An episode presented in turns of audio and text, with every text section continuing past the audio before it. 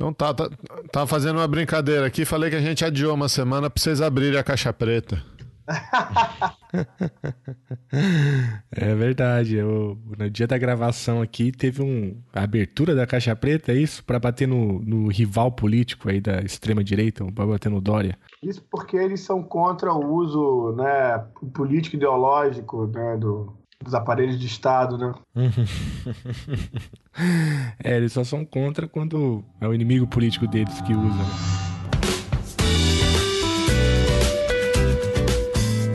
A escada é uma construção que serve para fazer um deslocamento vertical. Nem sempre é assim, mas tem um jeito de facilitar tudo isso. Elevador? Não.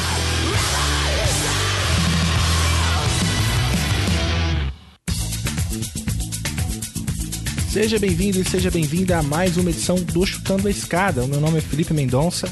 E eu sou o Geraldo Zaran. E hoje a gente vai falar com quem, Geraldo? Hoje a gente vai falar com o Arthur Koblitz, cara. O Arthur é economista lá do BNDES, ele também é vice-presidente da Associação de Funcionários do Banco. E ele explicou tudo pra gente sobre um negócio que não existe. e esse negócio chama-se caixa preta, né? O que, que que fascínio que tem, né, o Bolsonaro por, por essa coisa do, da caixa preta, né? Tipo um fetiche, né? Essa falácia factoides, da caixa preta. Mas enfim, ainda bem. É, são, são factoides. É, mas ainda bem que a gente tem aqui o Arthur, que ele vai abrir a caixa preta, aquela que nem existe, né? E vai falar um pouquinho pra gente da importância do banco para o desenvolvimento do Brasil Faz aí também, né, Geraldo, um, um, breve histórico do banco, inclusive comenta ali os, muitos erros cometidos pelos governos petistas na utilização do banco. E também conta pra gente um pouco dos recentes ataques, graves ataques à autonomia do BNDES durante a gestão, curta gestão do Bolsonaro. É, o mais legal que eu achei desse papo é que o Arthur é, é, um economista, ele está lá no banco já faz algum tempo, trabalhou muito na área é, de América Latina, nos projetos que o banco tinha de, de, de integração na América Latina, mas ele principalmente consegue colocar o banco e o modelo de desenvolvimento do Brasil é, num contexto internacional, né? Fazer uhum. uma comparação aí com outros países que também é, se utilizam dessas instituições de, de apoio à indústria, de apoio ao desenvolvimento nacional, mostrar a importância né, dessa, desse tipo de apoio. É, e, e, como o discurso que a gente está vendo hoje em dia ele é falacioso, é teórico, é utópico, né? São, são coisas que realmente esses ataques ao banco são coisas que realmente é, não fazem o menor sentido dentro da conjuntura internacional. Né? É, ainda sobre isso, espere para ouvir o que o Arthur fala sobre os bancos de investimento e desenvolvimento na China. Enfim, muito interessante. E também queria dizer aqui que Bolsonaro mente. Se você ainda não entendeu isso, falta um pouco de leitura. Mas, Geraldo, vamos continuar aqui. Se o ouvinte chegou aqui hoje, agora caiu nesse, nesse podcast agora, explica aí para ele o que, que é o Chutando a Escada. Se você viu o Fantástico no domingo, que parece que estava lá falando de podcast, né? é, falou lá.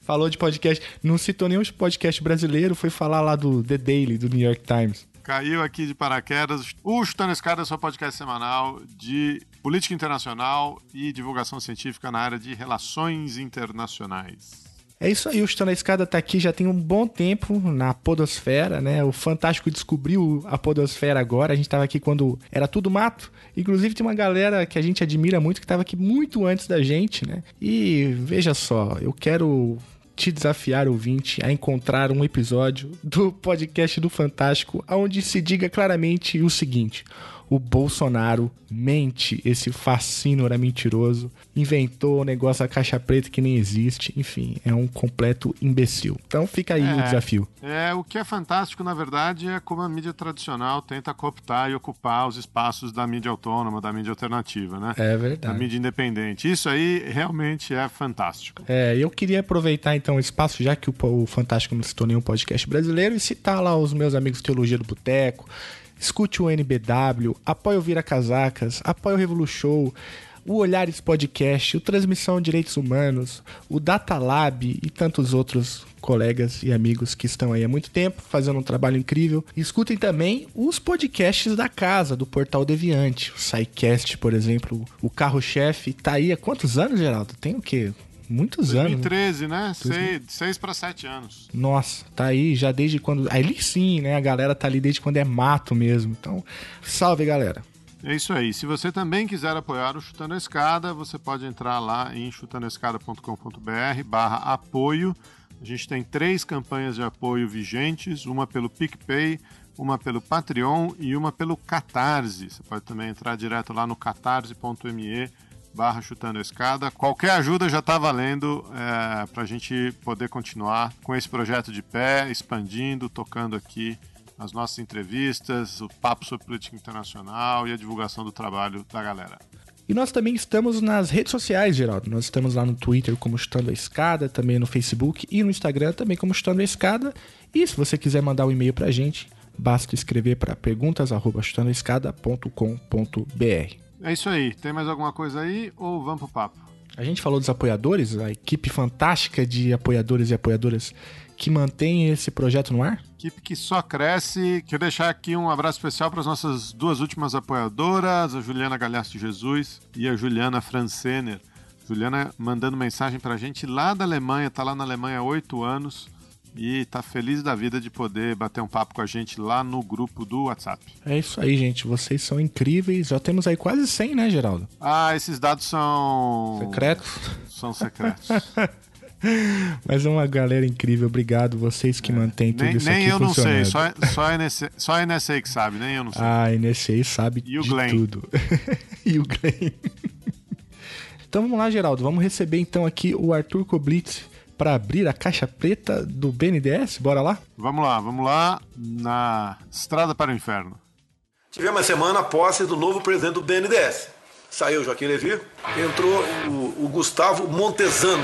Ele falou que no máximo dois meses abre toda a caixa preta do BNDES, que tem, tem quase meio trilhão de reais. O PT aí envia empreiteiras, é, entregou para Bolívia, para Cuba, para Venezuela, Angola. E o dinheiro vai ter, vai, vai ser mostrado para vocês quanto foi a que taxa de juros vai cair para trás.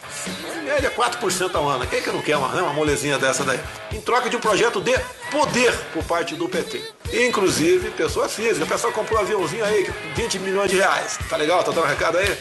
Vi na peixada, tá? Com o BNDES no meio da parada. A gente vai mostrar o, o João, a Maria, todo mundo que usou do BNDES dessa forma por ser amigo do Lula e da Dilma. Você tinha que ser amigo deles. Certo?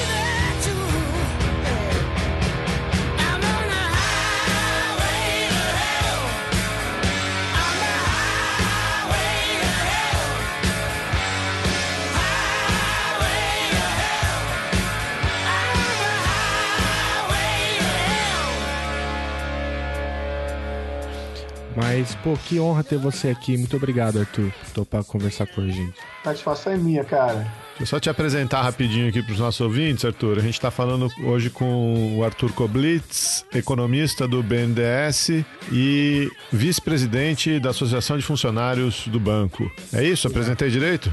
Exatamente. Prazer, Arthur. Muito, muito bom receber você aqui. E vamos conversar um pouco sobre, sobre o BNDES, sobre política industrial no Brasil, sobre a atuação do banco. É, você quer contar um pouquinho para a gente da, da sua carreira? Como é que você foi parar aí no banco? Há quanto tempo você está é, trabalhando aí? Bom, eu, eu tinha uma, uma é, pretensões acadêmicas, né? Aí, tive, quando terminei o doutorado, fui trabalhar na Petrobras. Eu trabalhei lá com modelos de projeção macroeconômicos e tudo. E eu, três anos e meio. E aí, pareceu interessante o espaço que tinha empresas públicas para fazer atividade de pesquisa e tudo mais. E me empolguei para fazer o, o BNDES, né? Onde dizia que tinha mais espaço ainda para economista. Fui para o banco e não aparei na área de, de pesquisa. Fui para a área de comércio exterior e, mas na área comércio exterior, que muitos amigos meus diziam, mais, que tinham perfil mais acadêmico, diziam que era uma área mais burocrática e tudo mais, eu descobri lá um setor que tratava do, do tema da integração da América do Sul que era um tema que eu tinha entrado em contato na, na Petrobras, né, e, e tinha, já estava bastante interessado nisso, e tinham lá em 2008 várias iniciativas sendo tocadas, o Banco do Sul, é, o, integração produtiva do Mercosul e tudo mais, e aí é, é, foi nisso que eu gastei boa parte do meu tempo no BNDES, e não nas coisas que eu, de modelagem e tudo, tem muita questão do desenvolvimento econômico e, e para pensar nos temas de integração, e É, lá para as tantas, a gente achava que faltava na casa mais discussões, mais debates, que o banco estava muito pragmático, mas não tinha uma importância tão grande o debate de ideias, a orientação para o desenvolvimento econômico, é, qual deveria ser, as coisas ficavam num nível muito superficial e a gente queria fazer, entrar na associação para contribuir com debates, seminários nessa direção. Só que a gente foi eleito ali no final do Luciano Coutinho, né, ali perto do, do, do processo de impedimento da presidente Dilma. Quando a gente assumiu, já era uma, um outro governo, já era uma presidente Maria Silvia, e a gente se viu lá no meio de uma discussão enorme sobre o banco e alteração da taxa de juros do BNDES. E quando a gente viu, a gente estava tendo que defender o banco e pouco a pouco, nesses últimos nesses três anos que eu estou na associação né, de funcionários, ela foi se transformando na principal instituição defensora do banco, do papel dele. E, e já são várias lutas aí. A gente teve a campanha em defesa da, da, da antiga taxa de juros do BNDES. É, e, e a, agora, na reforma da Previdência, tentaram tirar os repasses constitucionais do BNDES também. A gente fez um seminário lá com o ex-presidente e foi um sucesso. A casa toda parou para participar desse seminário. Os ex-presidentes se mobilizaram. A gente teve uma vitória. O governo, o relator, teve que recuar na, na proposta dele. Só que, de novo, o governo entrou com a medida provisória 889, em que, que dá total poder para o ministro da Economia tirar os recursos do FAT, que são os recursos que vão para o BNDES. Então, assim, a gente está certo de que tem muita luta aí pela frente ainda em defesa do banco.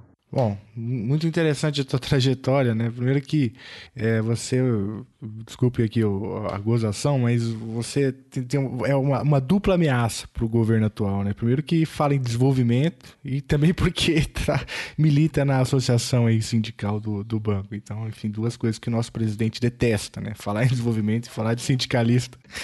Mas enfim, o, o Arthur, é, eu queria, antes da gente falar sobre a medida provisória 889, é, o, o, enfim, a tentativa de golpe né, que aconteceu aí na reforma da Previdência com, com os repasses constitucionais e, e, e, a tal caixa preta né, que o Bolsonaro adora falar, eu queria dar um passo atrás, se você me permite, e te, e, e te fazer uma pergunta um pouco mais, um pouco mais fundamental, assim, que que é a seguinte: qual, qual a importância de um Banco é, Nacional de Desenvolvimento Econômico e Social, né? Depois é, o social entra na trajetória do banco, qual a importância de um banco como esse para um país como o Brasil, um país que tem tantas dificuldades? Acho que, acho que é importante a gente fazer essa reflexão inicial, até para balizar um pouco a, a discussão que a gente vai fazer sobre conjuntura. Mas para os nossos ouvintes aqui que não, que não entendem muito de economia ou que não conhecem a história do banco,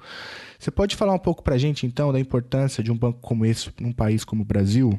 Olha, eu acho que tem várias formas de abordar isso, tá? É, uma, uma primeira é, uma, é, é num ponto, é numa, assim, é, de uma forma muito concreta, assim, por comparação com outros países, né? É, eu costumo falar que esse, que esse governo, né, esse, tem uma ala, tem uma ala ultraliberal e essa ala ultraliberal, ela tem um programa, assim, quase utópico, né, de reformas liberais que não é inspirado, assim, cuja, é, cuja inspiração não é muito clara, né? Qual é o modelo de país bem sucedido que eles querem copiar? Não, não fica claro, né? Não, não é dito muito isso. É, é, é, é um movimento todo justificado em termos de, é, sei lá, teoria, boas é, princípios, mas não tem uma coisa assim, ah, acho que o exemplo de economia é esse país. É, por quê? E, e, e aí eu começaria por aí dizendo o seguinte: olha, você pega todos os países que se desenvolvem é, é, de forma acelerada. Todos esses países contam com um braço é, de bancos públicos e bancos de desenvolvimento. A China, acho que deveria ser hoje, todo mundo todo mundo está dedicado a entender o que está acontecendo na China, né? 30 anos de crescimento, de desenvolvimento. Esse seria um modelo para a gente replicar, para a gente tentar copiar, para se inspirar. Bom, se a gente fosse adotar o modelo da China, né, é, em alguma medida, né, a gente teria que se dar, a gente daria conta que eles têm o maior banco de desenvolvimento do mundo, que é o China Development Bank. E tem outros bancos de desenvolvimento na China, mas o maior do mundo está na China. Se você for pegar um país é, como a Coreia do Sul, que tem uma trajetória também impressionante de desenvolvimento, que é uma inspiração para todo mundo que discute desenvolvimento no, no, mundo hoje, também é um país que contou com um banco de desenvolvimento importante. Se você pegar a Alemanha, que é talvez a, a, a grande potência industrial que sobrou é, é, é no Ocidente, né? É,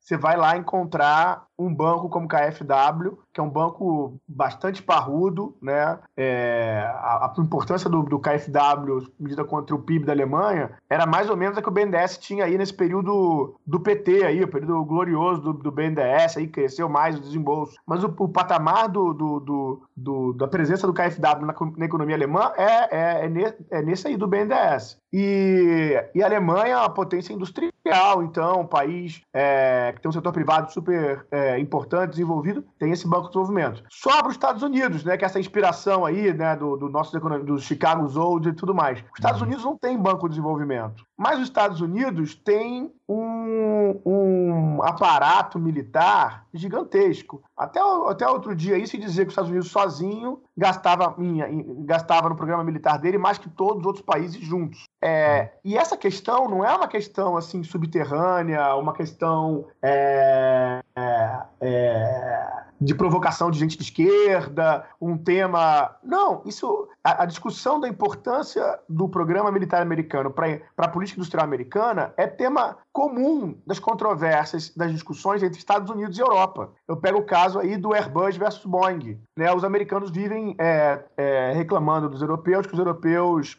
é, subsidiam o Airbus, o que é verdade, subsidiam bastante o Airbus. É um consórcio de vários países, né, que uma parte vem da Inglaterra, uma parte da, da França, uma parte da Alemanha, para montar o Airbus. E é tudo muito subsidiado. Os europeus se defendem falando o seguinte: ah, é, vocês não têm subsídio. Então, por que o, o, o Boeing KX-YZ aí da, da Força Aérea Americana é igualzinho um avião comercial aí que vocês estão vendendo, né? Então, esse é um tema de discussão europeia-americana. É lógico que o sistema militar americano é, é, é, é um sistema que, que, que põe dinheiro na, na, na, em tudo que os americanos mantiveram de relevante, superioridade intelectual, superioridade industrial. Então a realidade do mundo é essa, é, de, é, do, é do Estado é, estimulando a economia privada para inovar, pra, ou para fazer o catch-up, né? quer dizer, os países que estão menos desenvolvidos se aproximarem dos desenvolvidos, ou para manter a liderança tecnológica. Né? É, essa é a realidade. Arthur, deixa eu só fazer um, fazer um comentário. Você estava mencionando os Estados Unidos, né? Os Estados Unidos não têm banco de, de desenvolvimento no formato do BNDES, mas os Estados Unidos têm política industrial, tem subsídio em política agrícola, tem banco de exportação, o Exim Bank, que faz é, um tipo de, de operação que quando o BNDES começou a fazer, todo mundo aqui começou a reclamar. Né? Exato. É, e dos países desenvolvidos, do país, dos países da OCDE, os Estados Unidos é o país mais desigual entre todos os países ricos. É, então, assim, não tem, não tem por que querer imitar esse modelo, né? É, e mesmo assim eles têm política industrial, né? Só para tocar, tocar aí, complementar aí o seu, a sua linha, né? É, e aqui no Brasil a gente quer imitar os Estados Unidos sem falar de complexo industrial militar e aí dá de graça Embraer para Boeing também. Mas enfim, é só uma outra, um outro chute de escada. Mas vai lá. É, é, isso, assim, tem várias coisas interessantes que vocês comentaram aí. É isso que eu quero dizer. Os americanos não têm, é porque é, nossos economistas aí, liberais, formados em Chicago, nessas universidades americanas, eles, assim, é, eles tomam essa experiência americana, e é verdade, nos Estados Unidos a política industrial é descrita no meio econômico sempre como uma coisa pejorativa, né? Picking winners, é, não tem uma, como na Europa, uma, uma, uma racionalidade mais assumida para ação estatal, fortalecendo o setor, o, o, desenvolvimento do setor privado e tudo mais. Você não tem isso. Mas a realidade da, da, da, da economia americana né, é, é em que esses incentivos existem, entendeu? E, e, e nessa parte militar, né, o, o,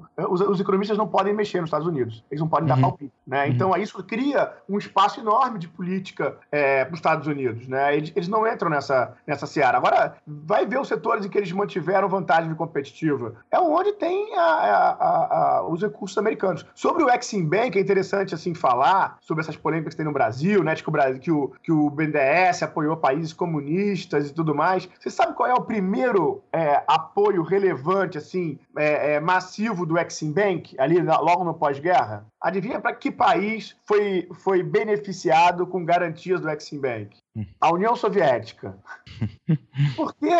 Porque a, a, os, você, os bancos públicos que apoiam o comércio exterior, eles apoiam sempre os países que têm mais dificuldade para tomar, tomar recursos. Você, é, então, acaba sendo países que é, não estão ainda muito desenvolvidos, países que têm uma questão política complicada. Você não vai ter ninguém do setor privado disposto a garantir exportações para esses países. Aí entra o setor público garantindo, certo? É para isso que existem as agências de, de apoio à exportação. Se, a gente for, se o governo da Alemanha quiser comprar alguma coisa do Brasil, tá? Quem é que vai precisar de garantia de, de financiamento do BNDES? Ninguém, entendeu? O BNDES apoia a, é, apoiou, apoiou muito aviões exportados para a Embraer, mas eram aviões que iam para empresas americanas de aviação. Aí eu precisava do apoio do BNDES para isso funcionar. Agora, se o apoio for para o governo dos Estados Unidos, não faz sentido o BNDES apoiar. Aí não faz sentido. Você vai conseguir várias fontes de financiamento para você. Agora,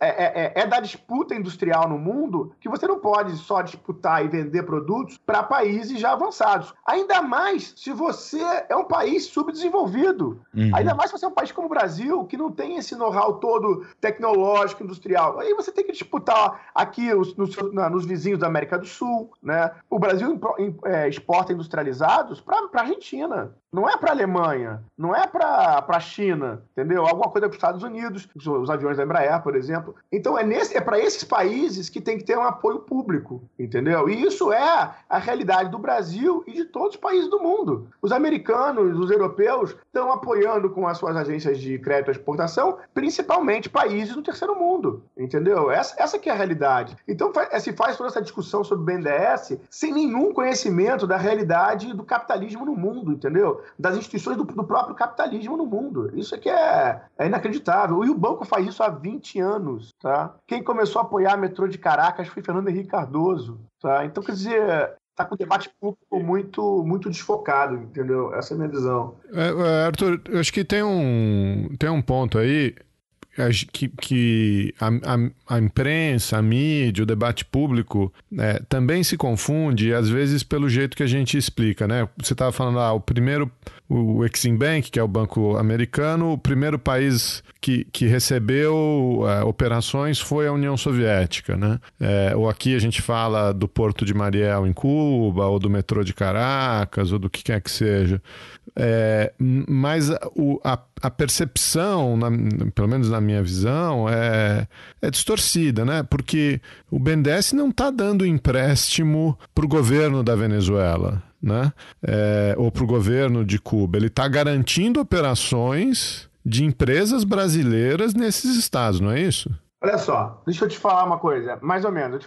Quando a loja americana, eu, assim, eu, eu compro coisa na internet, eu compro coisa na loja americana, por exemplo. Porque a loja americana divide em 12 vezes. Quando a loja americana está financiando, é, ela tem lá uma financeira dentro dela que me financia pagar em 12 vezes. Ela está me financiando ou está financiando o produto da loja americana? Ou os dois. Se a loja americana não oferecer parcelamento em 12 vezes, oferecer só pagamento à vista, e o submarino oferece parcelamento em 12 vezes, você vai comprar no submarino ou na loja americana? Eu quero dizer o seguinte: o Brasil ele fornece crédito para Cuba ou para Venezuela para que eles comprem produtos brasileiros. Exatamente. Então é um apoio ao governo, mas para ele comprar produtos brasileiros. A gente não empresta dinheiro para Cuba para ela comprar alguma coisa na China, para ela comprar alguma coisa na Espanha. A gente empresta o dinheiro e, e no caso do brasileiro, é estritamente para coisas que vêm do Brasil. Outros países dão linhas de crédito um pouco mais abertas, que, por exemplo, permitem que o país gaste dinheiro com, com alguns gastos locais e tudo mais. Mas o que importa é que você está tentando financiar ou dar dinheiro para aquele país para viabilizar produtos do Brasil ou do, ou, sei lá, do, do, país. Quando os americanos apoiaram a União Soviética, eles é, deram a garantia para esses financiamentos, eles deram porque os soviéticos estavam comprando produto de empresas americanas. Os americanos estavam fazendo dinheiro na União Soviética, entendeu? É, isso, é disso que se trata. O Brasil, é, dos anos 2000, não sobrou tantos produtos sofisticados feitos no Brasil. A gente ficou para trás na corrida industrial. Mas a gente adquiriu uma coisa importante, que vários países não têm, que nós não tínhamos nos anos 70, por exemplo. Uma, um setor de engenharia relativamente sofisticado que pode fazer obras difíceis, complicadas, complexas, grandes hidrelétricas, é, linhas de metrô, e faz no mundo inteiro isso. E, o,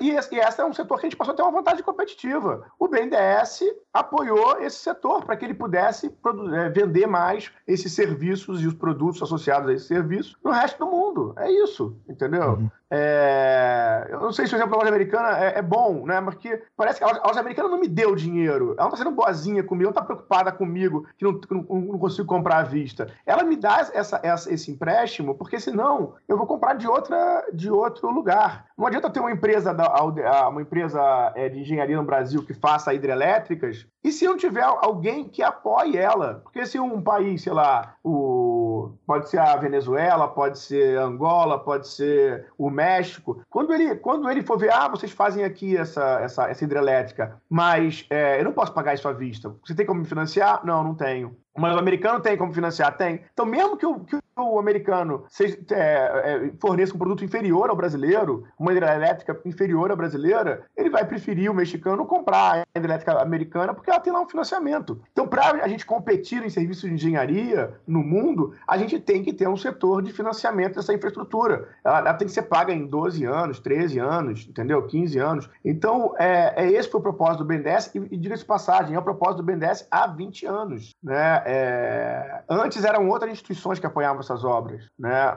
É, o Banco do Brasil já apoiou isso no passado, mas em algum momento se deslocou para o banco, essas operações de comércio exterior grandes, volumosas. Assim como a gente apoia os aviões da Embraer, entendeu? Se, se não fosse o financiamento do BNDES, a Bombardier vendia tudo vendia tudo para o resto do mundo. Ou vendia até para os Estados Unidos, porque a Bombardier tinha lá o, o avião e tinha empresas canadenses que a financiavam, entendeu? Uhum. E uma das, das maiores clientes do Exim Bank, que é o, o, banco de financiamento e exportação nos Estados Unidos, é a Boeing, né? Então é isso aí, não tem. O jogo é, é esse, né? isso. né? Exatamente. E financia países africanos, financia países no mundo inteiro. O Brasil, entendeu? Uhum. Financia o Brasil, sempre financiou. É, é isso.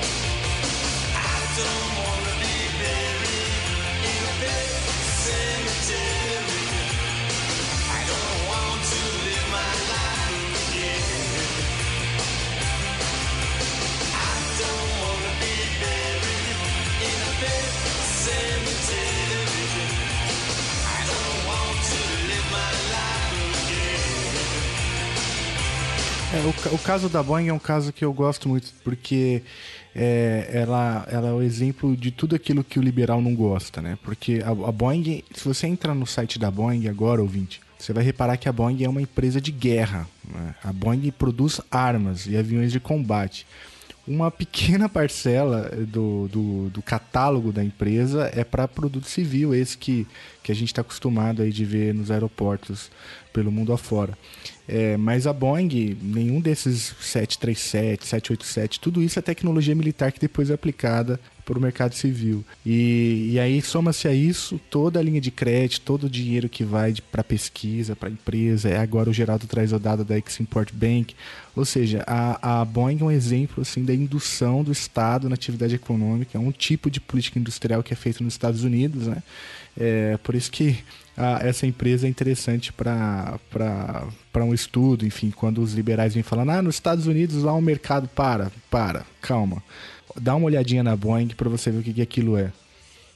É, é o que eu estava falando antes da, na briga da Airbus com a Boeing, é isso mesmo. É, é, é uma outra forma né, de, de apoio, mas é, é, é mega subsidiado e é, e no Brasil, é, subsídio, apoio público virou uma coisa é, quase um risco em imagem para as empresas, né? Uhum. Então, eu acho que é, se entende pouco essa, essa, essa relação né, do que, que gera desenvolvimento econômico, entendeu? É, é, e assim, eu não sei se tem espaço para voltar para a pergunta que você fez originalmente. Eu falei primeiro, vamos comparar o papel do BNDES, vamos comparar o BNDES com o uhum. resto do mundo, né? Então, esse é o primeiro dado concreto. O mundo inteiro, desenvolvido em desenvolvimento, o, o desenvolvimento que, que, que realmente se desenvolve, é, é, tem esses apoios públicos. O outro lado da, da, da, história, que eu acho que é importante também, é o lado de, de entender essa lógica, né? O Brasil é, a, a, você tem o desenvolvimento industrial da, é, é, em inglês, né? É,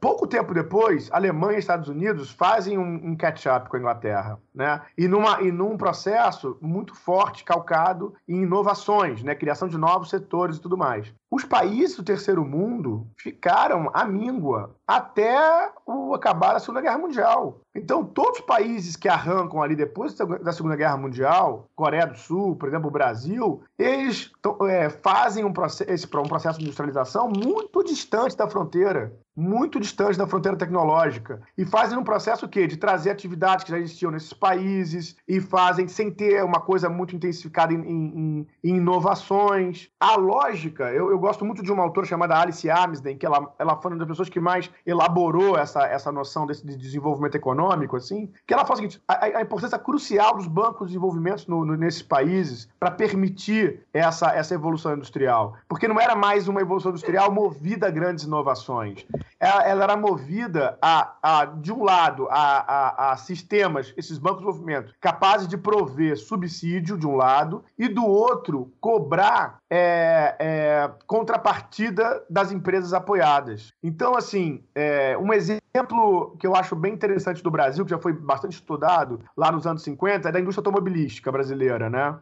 O que você vê é o seguinte: você tem um país que não tinha tradição industrial quase nenhuma até ali, né? É, você traz as empresas é, multinacionais que existiam na época, quase todas para o Brasil. A primeira que entra no Brasil é a, é a, Volkswagen, que não tinha experiência de produção fora da Alemanha. O, o, a, as empresas que, que já operavam no Brasil desde os anos 20, né, as americanas, não topam vir no primeiro momento. Né? E você trouxe essa empresa, que você tinha esse, todo esse tabu para fazer produção industrial no Brasil, você trouxe essa empresa multinacional e com uma obrigação dela adquirir produtos de autopeças de produtores nacionais brasileiros, até aquele momento absolutamente incipiente. Né? Então, é, é, é, ali você usou, não, não era o BNDES, mas era um esquema de protecionismo, né? era essa que era o subsídio estava dando, né? era um protecionismo, pra, uma proteção para a empresa, mas você cobrava da empresa uma série de, de, de, decisões de investimento, de ações, que eram promotoras do desenvolvimento. E para o Brasil foi fundamental isso. Se instalou toda uma rede de cadeia é, nacional de, de, fornecedores de autopeças é, brasileira em cooperação com essas empresas. Né? É, então,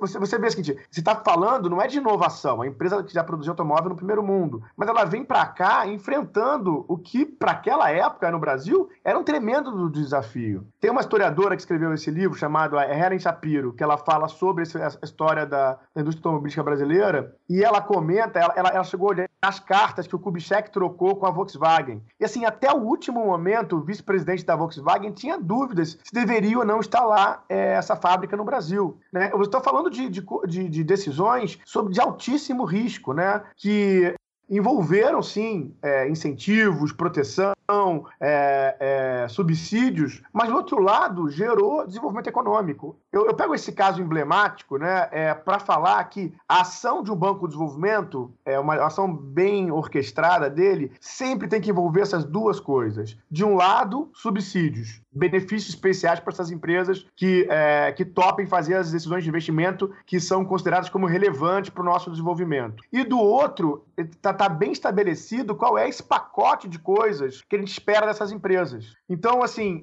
onde e quando isso ocorre, o que você tem como resultado é, é, muito desenvolvimento. O exemplo paradigmático é a Coreia, mas o Brasil teve vários casos de sucesso como esse quando a gente apoia uma empresa, a gente apoia exigindo que ela adquira sempre um, um determinado conteúdo tecnológico, né? que ela internalize é, fases da produção dela. Então, não é um subsídio para privilegiar uma empresa grande. Ah, esse argumento liberal constante que fala o seguinte: ah, mas empresa tal não precisa do dinheiro do BNDES. Como assim? Não é questão da empresa. A questão é o que, que o BNDES pediu em troca para ela. Ah, você conseguiria ter, por exemplo, produtores, para um exemplo recente no Brasil, você poderia ter produtores de, de aerogeradores, né, de, de usinas é, eólicas instalados no Brasil sem o BNDES? Certamente que não. Essas empresas viriam para cá, montariam um escritório, importariam tudo de fora. Então, a lógica do Banco de Desenvolvimento é essa, e acho que por isso que ela é tão fundamental. É você ter um pacote de subsídio para fornecer e você saber o que exigir é, é, das empresas.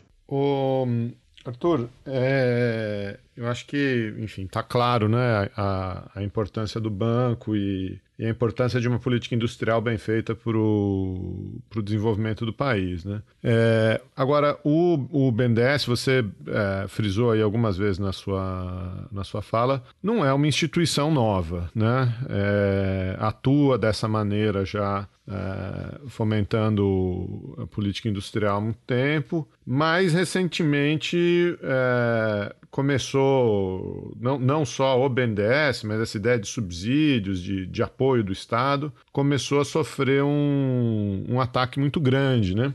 É, até a gente conversava aqui na, na última semana, quando a gente tentou gravar, não, não conseguiu gravar, que uh, o banco uh, já tinha sido.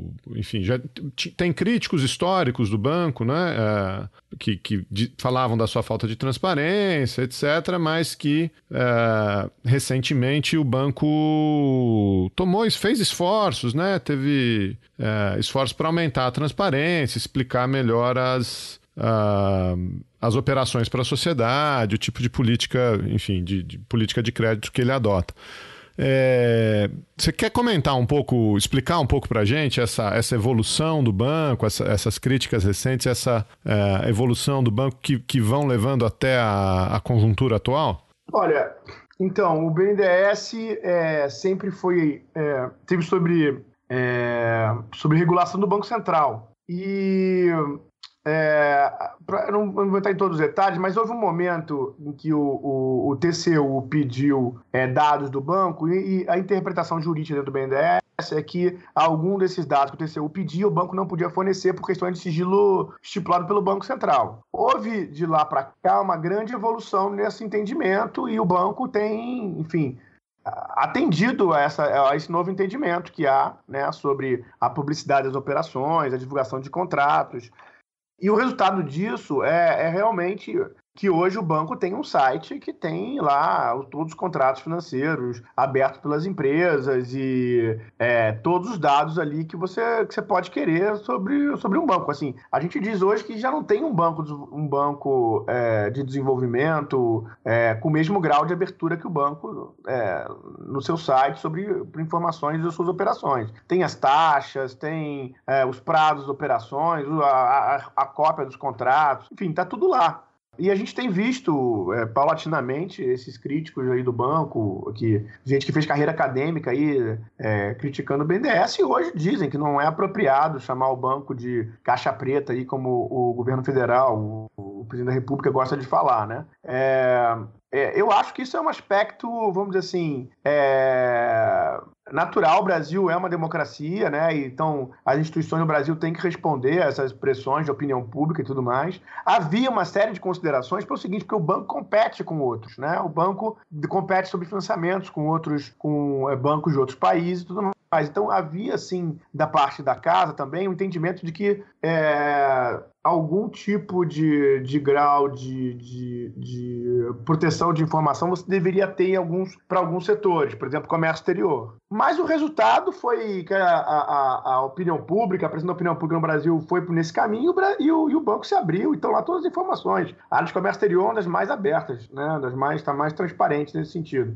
Então, é, continuar chamando de caixa preta o banco é, é, só pode ser para justificar coisas muito suspeitas, como esses, como esses ataques aí, a usar o banco para falar mal de governos passados, é, continuar repetindo é, histórias falsas sobre o BNDES, é, eventualmente perseguir funcionários do BNDES. Essa é a nossa preocupação, é que o, o governo hoje usa esse título para fazer esse tipo de exploração aí. Uhum. É, eu não acho que haja mais ninguém sério, gente que acompanha o que o banco faz, que já tenha se debruçado sobre o site do BNDES, que possa dizer que o banco é uma caixa preta. Isso não faz o menor sentido. Has all the freedom gone and where is all the gold?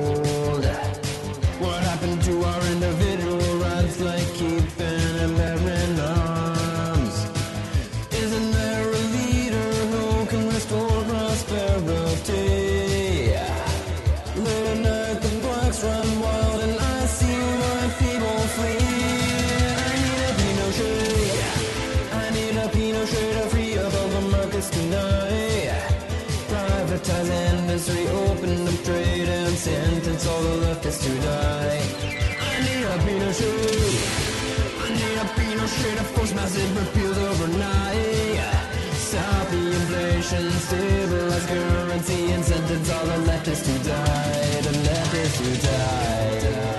Arthur, a gente até aqui a gente já falou sobre a importância de um banco como esse para o desenvolvimento de um país, comparamos com outros exemplos né, de outros países, e agora a gente, muito por conta da provocação do Geraldo, a gente fica, fica muito claro na sua fala de que nenhum acadêmico ou especialista sério que olhe para o site, para os dados que o banco divulga, compra a tese da caixa preta, logo fica muito evidente que essa coisa da caixa preta é um instrumento da política barata, né, que tomou conta do Brasil. É, mas antes da gente entrar nessa, nessa discussão mais conjuntural, é, do novo presidente, né, do, do de, da maneira como o novo presidente do banco, né, a maneira como Bolsonaro instrumentaliza o banco, tudo isso.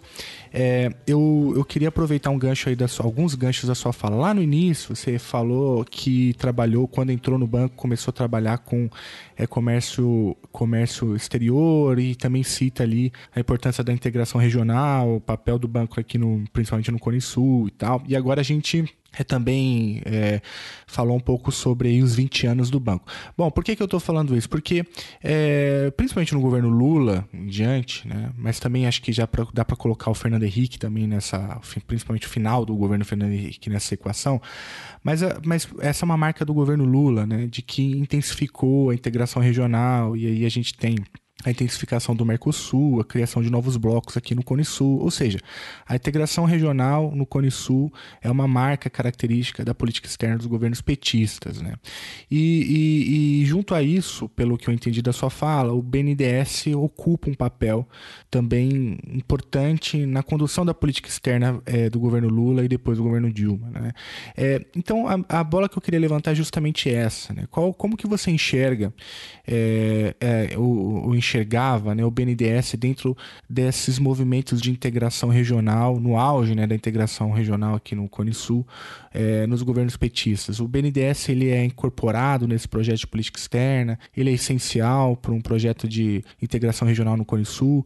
O que, que você tem a dizer sobre, sobre isso, o papel do banco na integração regional? Ó, é, eu, eu acho que tem dois aspectos aí. Um é o que deve ser e o que foi, né? Eu acho que é sobre o deve ser, sem dúvida, para o banco, o banco tem que atuar nisso eu vou inverter, eu vou colocar a questão seguinte, né? É, é, de, outra forma, é o seguinte: a gente tem que identificar, primeiro, uma estratégia de desenvolvimento para o Brasil, né? Então, cada, quer dizer, você pode elaborar e pode debater uma estratégia de desenvolvimento para o Brasil, que a gente pode fazer essa discussão aqui. No meu entendimento, o BNDES tem que estar metido em tudo que é essencial dentro dessa estratégia de desenvolvimento. Então, assim, se você entender que é fundamental para o desenvolvimento econômico brasileiro, eu falo desenvolvimento industrial brasileiro, né, o desenvolvimento da, da, da, da, da tecnologia no Brasil, é, se você entender que a integração com os outros países da América do Sul é essencial, da América Latina é essencial, é claro que o BNDES tem que estar envolvido nisso. Então, tem muita coisa que pode fazer. Tem, o Brasil é um país, tem uma agenda de obras de integração. Quantos países como o Brasil tem tanta... É, faz tanta, faz tanta fronteira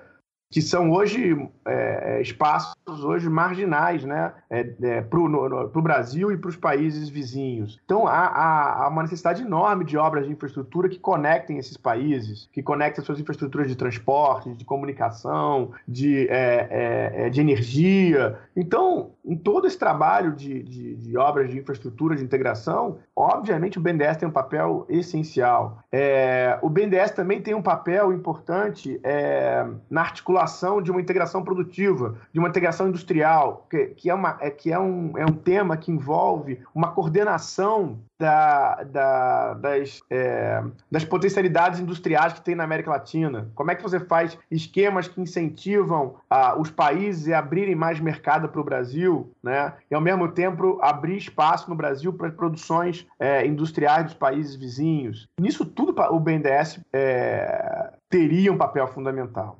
É, no, meu, no meu ver, porque eu acho que é, o, o, Brasil não vai sair disputando mercados sim, aleatoriamente no mundo. Ele tinha que ter uma, uma estratégia concentrada aqui, organizar essa, essa região né? e trabalhar em, com outras instituições aqui que existem na América do Sul, na América Latina. Então, é, esse é o papel. Como é que foi no governo Lula? Foi muito longe desse, desse ideal. Né? O banco nunca conseguiu ter uma prioridade é, para obras de integração, certo? O Brasil operava obras de infraestrutura de uma forma é, sem prioridades portar uma infraestrutura é, para o metrô de Caracas. É, dentro do nosso sistema de incentivo, ele era tão relevante quanto uma obra que permitiria integrar o Brasil ao Paraguai, ou integrar o Brasil à Argentina, coisa do tipo. Não havia incentivos específicos, é, condições é, mais favoráveis de financiamento para obras de integração. Então, eu acho que esse é um, é um, é um, é um, por exemplo, é um dos problemas da atuação da, do banco nessa promoção da, da, da integração regional. Na integração produtiva se discutiu muito, mas não se conseguiu é, avançar num desenho dessas políticas industriais que estimulassem a integração também. Então, é, é, o resultado é muito é muito menor do que podia ter sido, né? O, a, a, a, o conjunto de reflexões sobre isso foi muito mais tímido, muito mais acanhado do que poderia ser. Agora, é lógico que esse período, ao, ao abrir o, o ao, incentivar, ao se adaptar às situações da América Latina, ao não dizer não, por exemplo, para a Venezuela, quando a Venezuela resolveu desviar suas compras do, dos Estados Unidos para a América do Sul, o, o governo brasileiro não disse um não para a Venezuela, meio que para ajudar a, a, sei lá, reforçar o, o, significado de um boicote americano. O governo brasileiro falou: não, eu, eu, nós somos uma alternativa mesmo. Se você não quiser comprar dos Estados Unidos, você pode comprar de mim. É, a Argentina, quando em 2001 fez a, é, é, é, ficou proscrita no mercado internacional de capitais, porque ela fez uma negociação da dívida externa dela é, sem contar com o FMI, na época era, foi a maior negociação de dívida externa da história. Né? E ela fez isso autonomamente, sem contar com o FMI. Ela ficou depois sendo punida pelo FMI por conta disso. E os argentinos procuraram financiamento no Brasil e, e o BNDES foi um instrumento para fazer esse financiamento na Argentina. Então, o Brasil, um Brasil do, do, Bolsonaro certamente não teria feito esse financiamento, teria seguido um comando americano e deixado a Argentina é, as mínguas, né, para ela, é é, é, é, enfim, voltar ao FMI e, e, pedir perdão e tudo mais. Então, o Brasil funcionou como essa, como essa alternativa, aumentaram as relações de dependência dos países da América Latina, as operações de crédito e débito é, de longo prazo, e isso aproximou os países, né? É, e isso é um saldo positivo. Agora, ficou muito aquém do que poderia ser, no meu entendimento, essa, essa, essa estratégia de integração. E ela não contava com grande apoio na burocracia é, pública, eu diria para você. Eu diria que nem, nem do BNDES, nem dos órgãos. Talvez o, o Itamaraty, sim, era mais forte, mas muito sem uma visão de, de, de, de desenho, de, de, de pensar como viabilizar isso daí. Então, é, nisso aí eu sou crítico muita gente que fala, por exemplo, ah, é, tivemos um golpe no Brasil porque estávamos integrando a América Latina. Não, acho que a nossa, nossa atuação como integração era, era muito tímida, né? É, tanto é que o Bolsonaro, para criticar, tem que ficar inventando história, tem que ficar inflando absurdamente números, porque o Brasil é isso. O Brasil apoiou muito mais é, exportação, o BNDES apoiou muito mais exportação de avião para os Estados Unidos do que de obra de infraestrutura na América Latina, mas muito mais, entendeu? Então, de novo, para mim a questão é que o debate público brasileiro está mal informado e muito desfocado. Nossa ação foi, foi, foi tímida, não teve foco na questão da integração. É isso.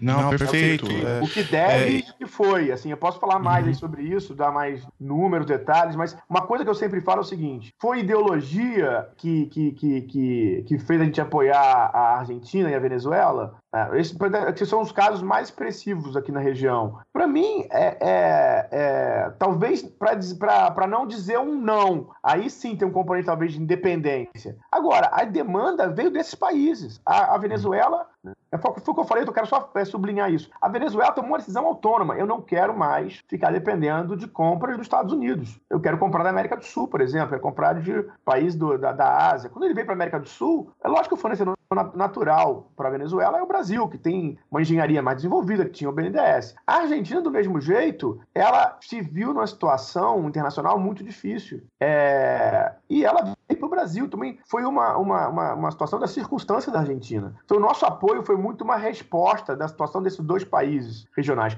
Onde o Brasil foi mais ousado, eu diria, né, foi para a questão do, do, do, Porto de Cuba. Ali sim tinha uma política, vamos dizer assim, internacional mais ousada de tentar explorar alguma sinalização de, de, de liberalismo é, é, é, é em relação a Cuba da, do, do, governo Obama e se fez o Porto Mariel. Aí tem um movimento mais ousado e aí tá, tá pagando esse preço agora nessa, nessa onda de reação. Porque eu também acho que todo esse esforço é, precisaria ter sido muito mais discutido, debatido com a população. Então hoje, o que o Bolsonaro explora é a ignorância sobre essas questões. Né? É lógico que ele amplia essa ignorância com as falsidades, com as, com as, com as mentiras que ele conta. Mas é, isso deve, olhando em retrospecto, é claro que faltou uma maior conscientização, um maior debate com a população sobre a política externa implementada no, no período. Não, perfeito. Muito, muito interessante a maneira como, como você coloca. De fato, tem o, o, o eu, eu, fico com a impressão, na sua fala, de que o banco teve um papel muito mais reativo né, do que propositivo do, do, quando, quando se pensa em integração regional durante esse período Não, do Lula. É. é. porque, e aí, o que é um problema na sua visão, porque deveria ter um projeto de desenvolvimento nacional e de integração regional, né? É, e, e esse projeto deveria ter sido mais debatido, como você acaba de colocar. Mas quando a gente compara mesmo com críticas, como a gente acabou de ouvir agora, quando a gente compara aquilo que foi colocado é, em jogo aí pelo Lula e pelo principalmente pelo primeiro governo Dilma, né? É, e depois quando a gente compara com o Temer e agora com o Bolsonaro, de fato há uma inflexão, né? A maneira como a, a, a região é vista no Temer já se altera bastante, né? Me lembro muito do, do primeiro discurso do Serra como, como chanceler, né? Ele coloca lá os 10 pontos da nova política externa brasileira e um deles dizia lá que ia olhar menos para o Mercosul e mais para o Norte, uma coisa assim, né?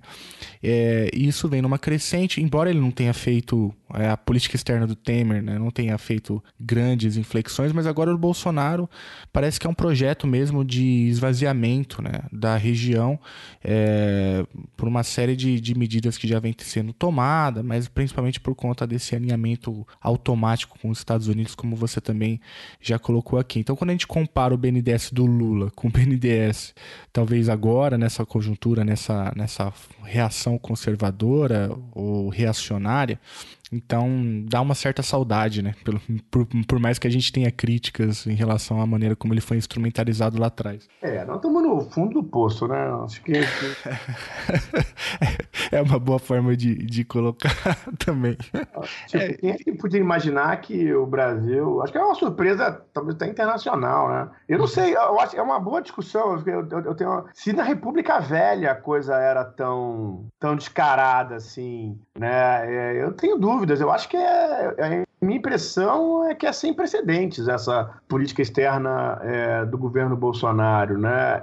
É de um entreguismo também, acho que até para ver comparado a outros países, né? Eu não sei. É, eu, não, não, eu não imaginava que seria possível. É, agora, exemplo, antes de imaginar que o, que o Bolsonaro precisa ser presidente, né? Uhum. É, que poderia gente chegar a esse ponto, né? De total supervivência, né? Escandalosa. Até para liberais que estão chocados, né? Eu vejo comentários de vários liberais, assim, é, econômicos mesmo, e ficam chocados com o grau de subserviência. Agora, com, nomeando o filho, enfim, totalmente deslumbrado lá. Não, é de um parece que a gente está tendo um pesadelo, né? Não parece que é verdade. Mas é, aí comparando com isso, realmente, aí é, reforça essa independência da política externa do governo Lula e, da, e tudo que foi feito. Mas aí eu, eu fico pensando, como é que a gente parou nessa situação, né? É isso que tem que pensar do, como é que foi aproveitado, como dos erros da época, do espaço que se tinha. Acho que tá, isso tem que ser dito também, entendeu? Porque é, né, comparado com o que está hoje, realmente, tudo que foi feito no passado é excepcional, é fantástico. E eu acho que foi importante. O, o, o governo Lula, é, o governo do PT, é, tinha essa, essa intenção de um protagonismo maior, é, não cedeu pressões, né? Quer dizer, coisa da Venezuela vem se arrastando aí com pressão, uma pressão crescente americana. O Brasil não, não, não é, enfim, sempre manteve uma disposição grande de, de defender, de autonomia, né, a autodeterminação da, da, da, da Venezuela e outros países. Eu quero um caso concreto que eu me lembro acompanhado assim é, no dia a dia foi o da Bolívia, né? Logo depois que o Evo Morales foi eleito, uhum, é, uhum. ali o Brasil ajudar, ajudou a montar uma coalizão para viabilizar o governo do Evo Morales. E foi assim a Unasul se posicionando para não teve OEA, não teve nada. Foi a Unasul que garantiu a, manutenção do governo da, do, do, do Morales ali. Então, sim, não, não, ninguém pode dizer que não teve avanços. E foi importante. Eu, eu, eu apontei alguns, né? Realmente, a gente continuou expandindo esses empréstimos na região e tudo, mas é, é, assim, é, é muito remoto de uma estratégia mais articulada, de, de prioridade para as obras de integração. Eu vou te dar um exemplo que eu. É, é vocês já ouviram falar da carteira da, do IRSA, né? Da, da Iniciativa para a Integração da América do Sul? Uhum. É uma carteira de 500 projetos que tinham. É, na... Inclusive, a, a, ideia inicial vem do, do pai do, do Eike Batista, o Eliezer Batista, né? o engenheiro do Brasil. Ele foi o cara que elaborou, tem, um, tem uma, um, enfim, um livrinho dele da, da, da, foi publicado pelo BID, em que ele pensa esquemas de integração, de infraestrutura e tudo. É, o BNDES não chegou a apoiar nenhum daqueles projetos que estão na carteira da, da IRSA, é, quando eu falo de projetos é, feitos em outros países, né? É, ou seja, as nossas linhas de comércio exterior não chegaram a apoiar efetivamente um projeto daquela carteira de 500, de, de sei lá, tiros, tiros do Brasil, tinha uns 300, 400 projetos naquela carteira, o Brasil não chegou a, a, com o BNDES a apoiar um desses projetos. Então você vê assim, a, o quanto tímido foi essa coisa toda, né? Essa iniciativa, de novo, se eu não me engano, começou no Fernando Henrique, né? Ela começa no, é, é, no finalzinho do Fernando Henrique e aí ela é mantida pelos governos depois é, do governo Lula, enfim, tem uma história aí, ela é retomada e tudo, mas é, a gente, eu acompanhei muitas reuniões do, do IRSA, né, as discussões e tudo, e, mas o banco, por exemplo, nunca teve no núcleo dos bancos que estavam assessorando os outros países. Né? Você tinha o núcleo formado pelo BID, pela, por bancos multilaterais da região. O BNDES não estava organicamente envolvido nesse processo. Uhum. É, a última da, da integração, na verdade não é uma pergunta, assim, mas é, o, é, um, é, um, é um feeling baseado em algumas coisas que eu já tenho lido. Teve, teve esse encolhimento do BNDES na região, né, por tudo isso que a gente já falou. Mas o dinheiro é, para o desenvolvimento, né, esse dinheiro é, subsidiado por estados, para indução é, de obras e de fomento aí na região continua agora vindo da China, né? Esses bancos de desenvolvimento chineses, eles ocuparam é, um vácuo, vou colocar nesse ter, nesses termos, um vácuo deixado pelo BNDES. Então é que o BNDES sai né, da região é, e aí o, não existe vácuo na política, né? E aí a China tem ocupado esse espaço que poderia ter sido, poderia estar sendo explorado pelo capital brasileiro, mas não, né? A gente, a gente não está fazendo isso, mas tem gente fazendo e fazendo de maneira mais eficiente, de maneira mais articulada, com um grande projeto de desenvolvimento. Não que a China seja lá um grande exemplo de, de, de, de discussão democrática sobre os projetos, né? Esse é outro debate mas é, eu tenho percebido por meio dos números, levantamentos, que esses bancos têm tido cada vez mais uma presença mais forte na região, né? Não sei se vocês fazem mapeamento desse tipo Não, de... não, eu acho isso é, total, é um excelente ponto. Eu acho que isso vale, isso vale para a região, isso vale para a África, né? E que eles sempre foram muito maiores que a gente, uhum. né? É, é, em todos os países e estão crescendo muito na região e no Brasil. É, é, é, com, esse, com esse processo de reduzir o tamanho do banco, o que, tá, o que vai acontecer é isso. A China vai crescer não é só nos vizinhos, nos países que a gente apoiou na África, vai crescer dentro do Brasil. Né? É, a, a China e os americanos, que o Exim Bank está toda aí. Teve um período uhum. de crise aí, de discussão, mas é, o Trump, na política econômica, não é essa coisa do Bolsonaro aqui, do Paulo Guedes, né? Então o X-Bank venha toda aí. Vai crescer o papel do X-Bank no Brasil e o papel do China Development Bank no Brasil. E olha que maluquice, né? Nessa, nessa fantasmagoria aí dos, do, da loucura da, do, da ala lunática do governo, né? Da ala do, do, do, do, lá do, do, do astrólogo. Eles falam assim, não, o Brasil tem que se afastar da China, porque esses superávites comerciais do Brasil com a China são a, com, tiveram como contrapartida é, o apoio do BNDES a, na casa dos trilhões de reais para aliados comunistas da China. Né? E o que, e, assim, essa é a loucura da cabeça do astrólogo. E o que eles estão implementando é exatamente um fortalecimento dos, das instituições de financiamento chinesas no Brasil. Então eles estão lutando lá contra, essas, contra essas, esses fantasmas e o que estão fazendo é isso. Ao encolher o BNDES, ao reduzir o papel do BNDES, vai crescer o papel da China e dos Estados Unidos no Brasil. E, e dos outros países aí do exterior. É, é assim, é mais grave do que eu acho que você está falando, que não é só nos nossos vizinhos. O BNDES não faz mais nenhuma operação de comércio exterior desde 2015, tá? Não tem mais nenhum uhum. apoio brasileiro. As empresas de engenharia foram praticamente destruídas, né? O Brasil adquiriu uma capacitação nisso que pode estar perdendo. Essas empresas podem virar até casaca, tem histórias aí que tão, já estão querendo se deslocar para outros países. É... Então, é essa história do nosso pesadelo que a gente estava falando. É isso. Uhum. money.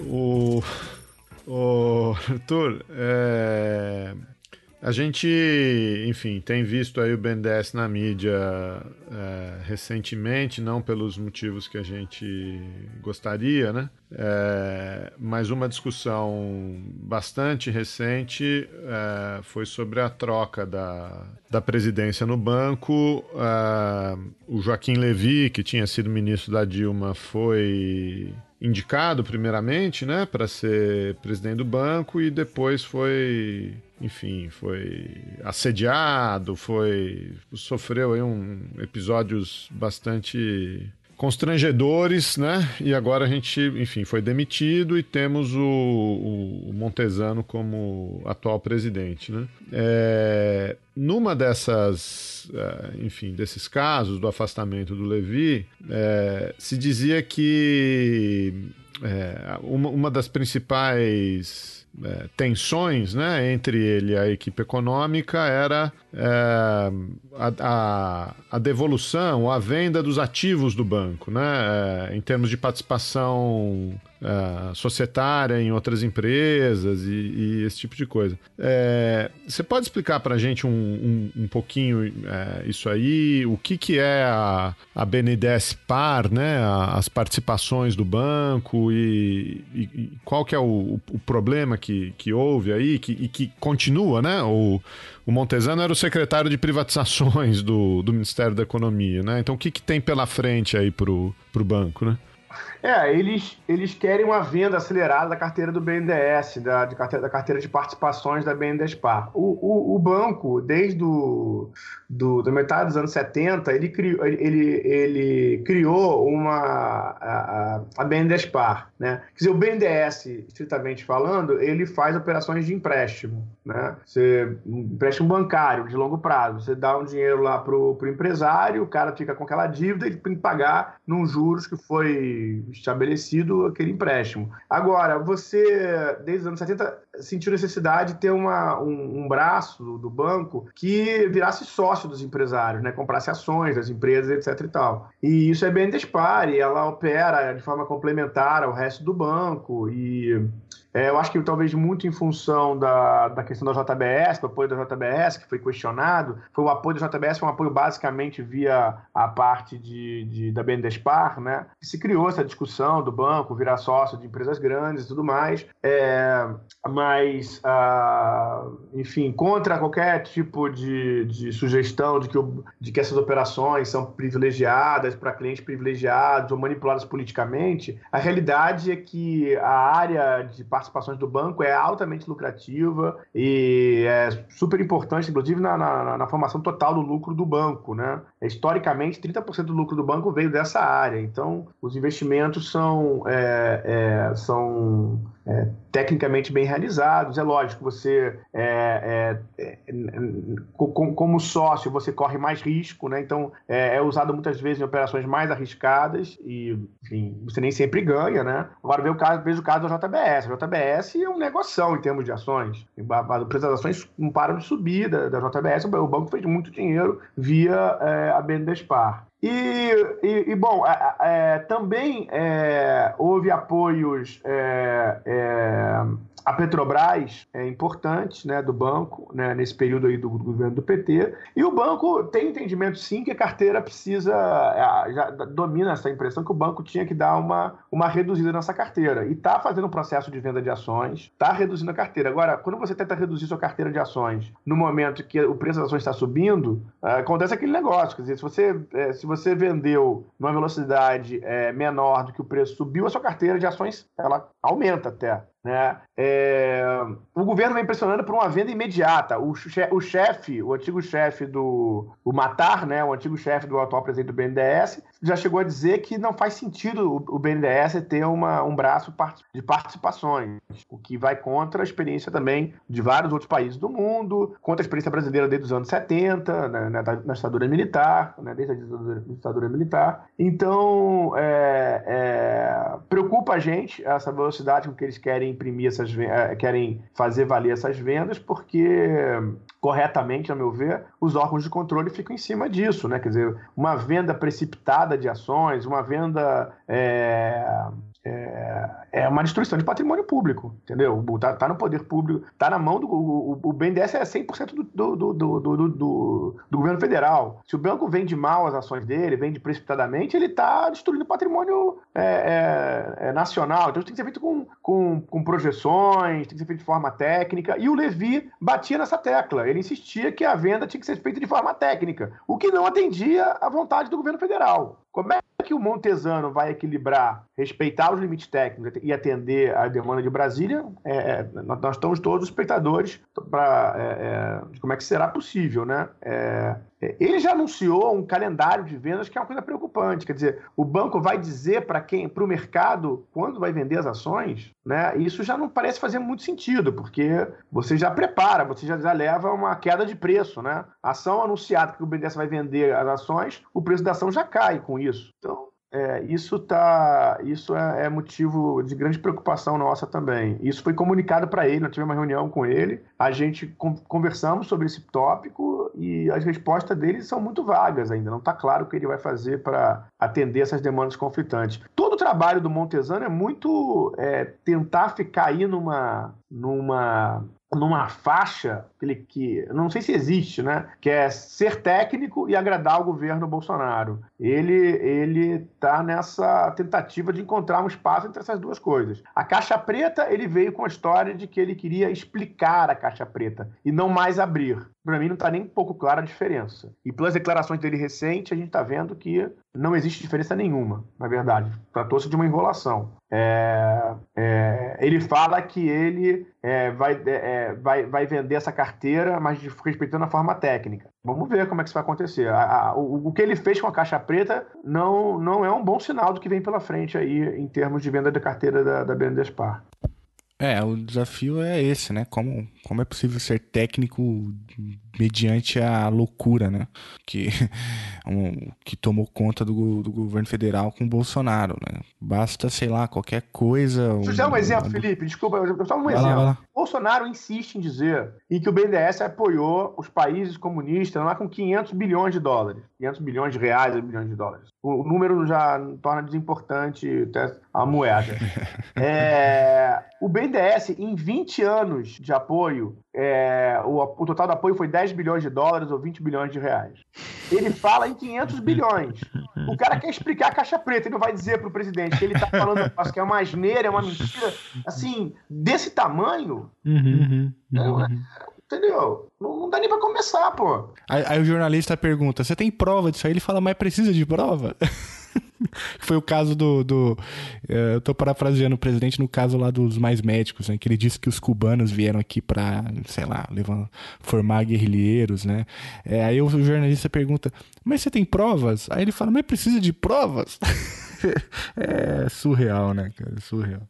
É, vocês estão preocupados com umas coisas que claramente não se aplicam a esse governo, né? Experiência internacional, exemplo, é, aonde que isso funcionou, essas coisas passam longe do. É, passam longe. Do nosso debate público, né? Passam muito longe se tem, são duas alas que são. Às vezes o pessoal se concentra só na, na ala lunática, né? A ala, a ala conservadora, que se chama de conservador é um eufemismo, é uma ala lunática, né? Liderada pelo, pelo, pelo, pelo, pelo astrólogo. A outra ala é de um liberalismo também, assim, altamente perigoso, danoso, é, ultra extremista, altamente ideológico, ideológica. É gente que é, a vida inteira é, é foi inimiga, por exemplo, do BNDES, não tem nada a ver a, a inimizade deles com o BNDES por conta do, do período PT. É, gente como Paulo Guedes é contra o banco há 30 anos, o, é, aquele Cláudio Haddad do INSPER também. É, é, é essa turma é, é, de um liberalismo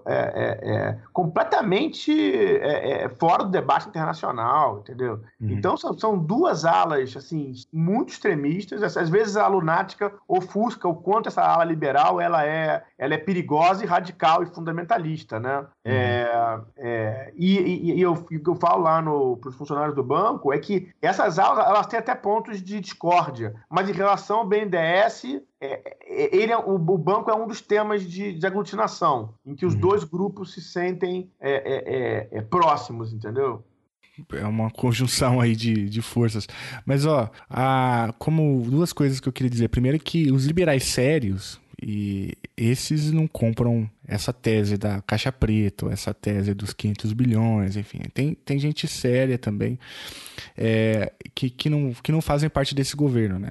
É, porque, veja, eu não consigo entender como alguém que se diz minimamente sério empresta o nome para um governo como como o de Bolsonaro, né? Então a história vai cobrar, enfim, a biografia dessas pessoas é, depois elas serão escritas e o devido tratamento histórico está guardado para cada uma delas, né? Mas o, o, eu queria trazer uma outra discussão aqui, ainda meio nesse tema, que a gente ouviu aqui você falar, Arthur, várias vezes sobre a importância do banco, inclusive para as empresas brasileiras, né? Quando a gente estava falando, por exemplo, da integração regional, você deixou muito claro, olha, o Brasil empresta o dinheiro para que as empresas brasileiras é, consigam escoar sua produção. E também lá atrás, no começo da conversa, falou, ó, o Brasil exporta, enfim, seus produtos né, com valor agregado, exporta para onde? Não é para o núcleo desenvolvido, né? é para os países aqui vizinhos, os nossos, é, os nossos parceiros comerciais aqui na região. Ou seja, a região tem uma importância. Tá?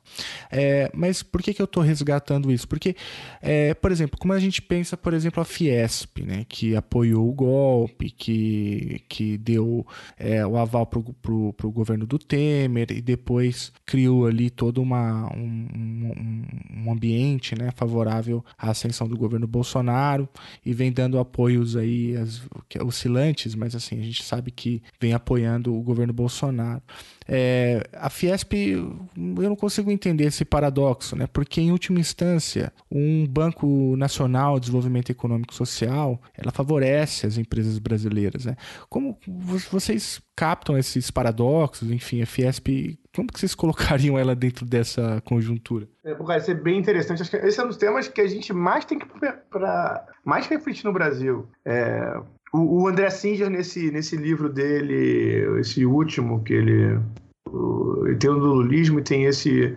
Ele discute essa coisa, né? Como é que a, a Dilma né, perdeu o apoio dos empresários, né? Depois de fazer é, uma série de concessões, de tocar um programa que a Fiesp elaborou. Eu acho que esse é um tema, esse tema dessa burguesia brasileira, né? É, como é que se comporta nesse. Isso aí é um é tema danado de reflexão. No banco, eu posso dizer é que muita gente não acreditava, por exemplo, que o governo do Temer ia acabar com a TJLP, né, a taxa que o banco que o banco tinha lá desde o Plano Real, né, que comportava lá um determinado é, subsídio, né, porque achava que o setor industrial paulista não ia concordar. E o, e o governo implementou essa, o fim da TJLP. Né? Hoje o banco não tem mais uma taxa subsidiada. É, é, então a gente, a gente viu isso direto assim na pele é, e foi muito tímida a ação. Tinha a gente da BIMAC, da Associação dos, dos Produtores de Máquinas e Equipamentos, esses mais ativos, mas a Fiesp muito tímida, a CNI mais ainda. Para você ter uma ideia, a JLP foi aprovada com um apoio entusiástico do Armando Monteiro, suposto industrial pernambucano, né? É, que foi ministro do Desenvolvimento do governo Dilma. É, então, é, eu acho, assim, eu acho algumas coisas sobre isso, né? Então, esse é um, é é um tremendo um tema que você trouxe. Eu acho que tem algumas coisas nisso. Primeiro que eu acho que esses governos, eles estão barganhando com esses setores industriais, também no governo Bolsonaro com setores agrícolas, né? É, eles entregam tudo no campo social, toda a agenda dos empresários na agenda social, na agenda ambiental, né? E aí isso, isso em parte contempla esses setores, né? Então assim, ele tirou a TJ, eles tiraram a TJLP no governo Temer e fizeram a reforma trabalhista. Então eu acho que há uma certa troca aí, né? É, é, e eu acho também que esses anos todos de, é, de desindustrialização no Brasil deixaram é, marcas nessa base social em defesa da indústria. Os empresários se adaptaram aí com anos de câmbio valorizado, vários passaram a ser é, é, importadores, né? Houve uma adaptação dessa, dessas, dessas empresas é, e dessa burguesia né, é, brasileira. É, são 30 anos que o Brasil vem perdendo relevância industrial, a indústria caindo em relação ao PIB. É, é difícil ver casos.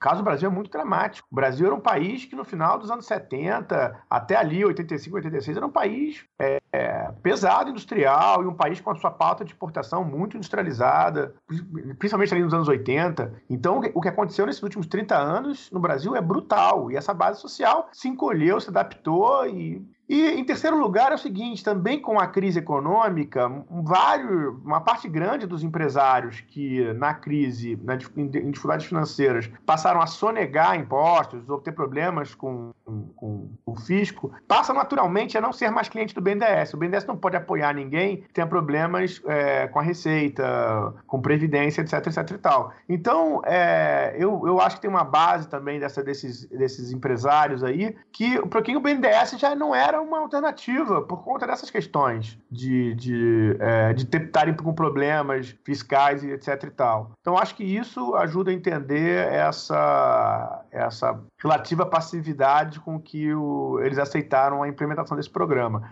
Teve uma pequena reação aí quando se segurou essa medida provisória, essa, essa, essa proposta que tentaram, esse contrabando que tentaram fazer na, na, reforma da Previdência, né? Que era cortar todos os repasses. Aí houve uma articulação interessante entre representantes é, dos setores empresariais de São Paulo, e é, políticos de esquerda. É interessante isso. Também uhum. que tinha uma relação muito complicada com o BNDES, né? Mas foi muito importante a posição do PSOL, é, o pessoal do PSB também, Molon e, e, e, companhia. Abraçaram muito a causa, defendeu o pessoal do, do, PT, né? Aí mais natural, né? É, todo mundo abraçou muito forte essa causa da, de defesa do banco, dos repasses do banco, e uma aliança disso com o pessoal, é, uma parte do PSDB paulista aí que, que, que ainda tem relações com a, com a indústria. Sei lá, um sinal de esperança, talvez. É só um comentário de passagem, é, indústria paulista, o Felipe falou da indústria paulista da Fiesp,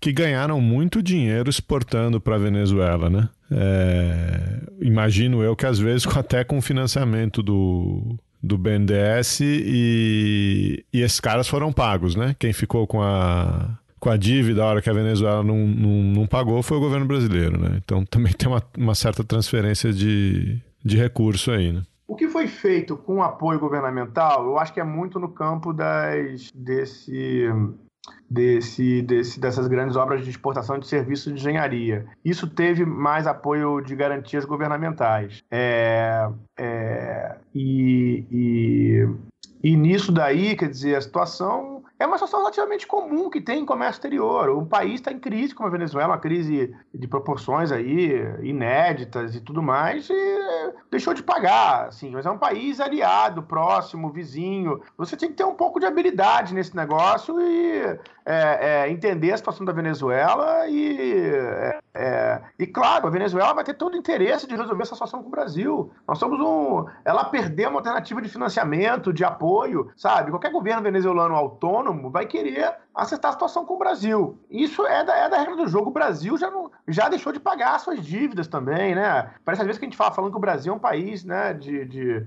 aí do... do né, Crédito não, ilibado, né? É, não, a gente vai compreender mais do que os países do, do norte, né, a, a, essas situações, né? Não é uma má vontade da Venezuela, é um problema concreto. Agora, é lógico também não ajuda nada o governo brasileiro fazer o que faz, né? O, o, o Bolsonaro chegou a dizer, antes da facada, num dos, dos debates, que se ele fosse do governo da Venezuela e de Cuba, ele não pagaria os empréstimos do BNDES. Você vê o grau de irresponsabilidade, né?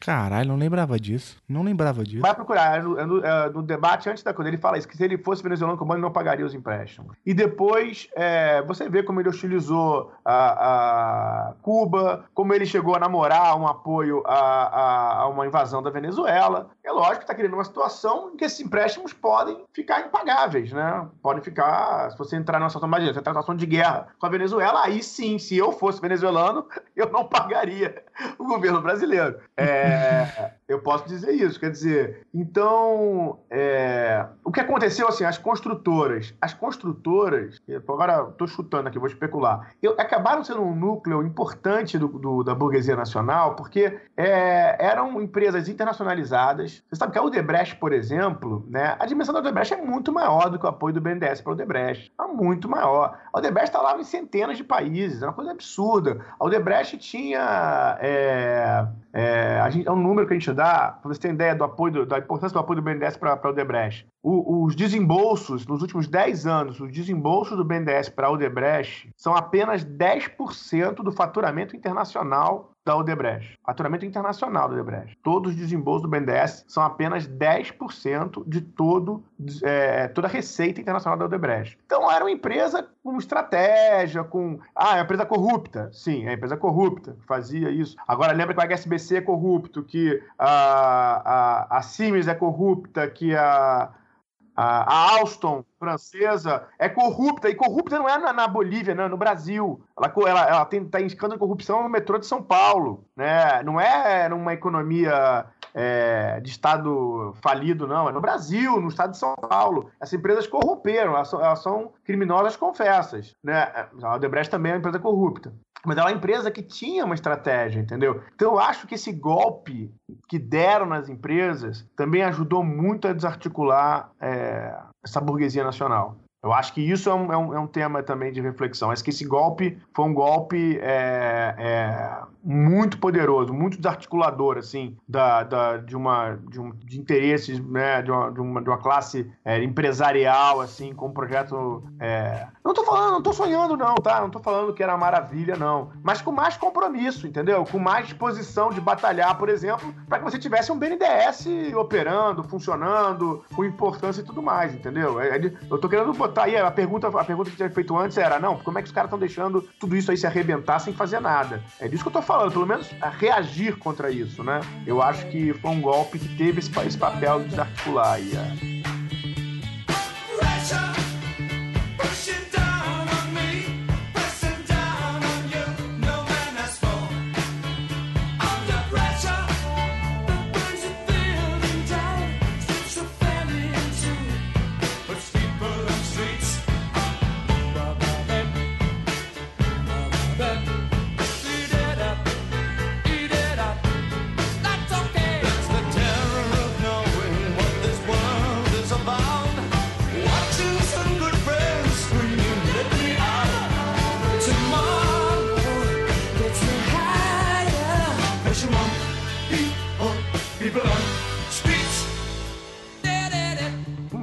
que a gente não discutiu aqui é a questão do Fundo Amazônia, né? Que eu acho que é importante registrar. Tá aí o Ricardo Salles, né? Que eu acho que é esse tipo ideal aí da, pro Bolsonaro, né? De, de, de ministro, porque é um cara que não é tão palhaço como, sei lá, um Traub ou como uma Damares, e ao mesmo tempo é aquele cara que segue todas as determinações do Bolsonaro, né? Tem aquela, é, aquela capacidade de parecer que, que é técnico, né? Mas, mas toca toda a agenda da, do Bolsonaro e, e tá colocando em risco o Fundo Amazônia, né?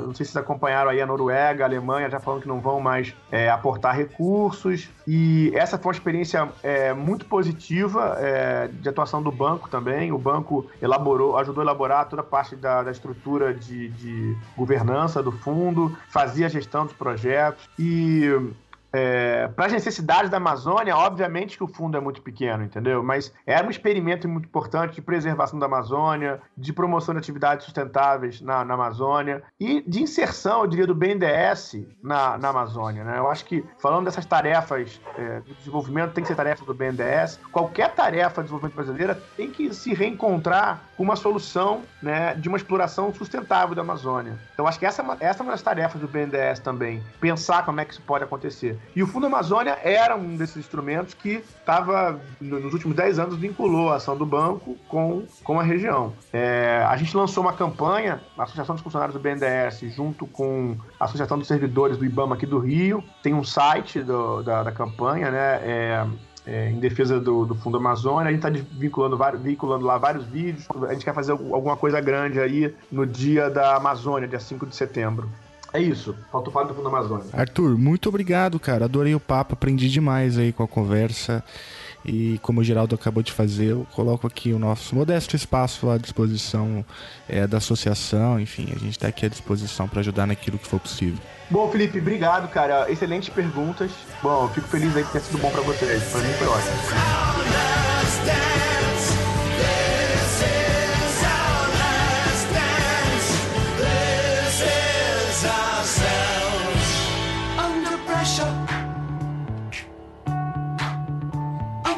pressure.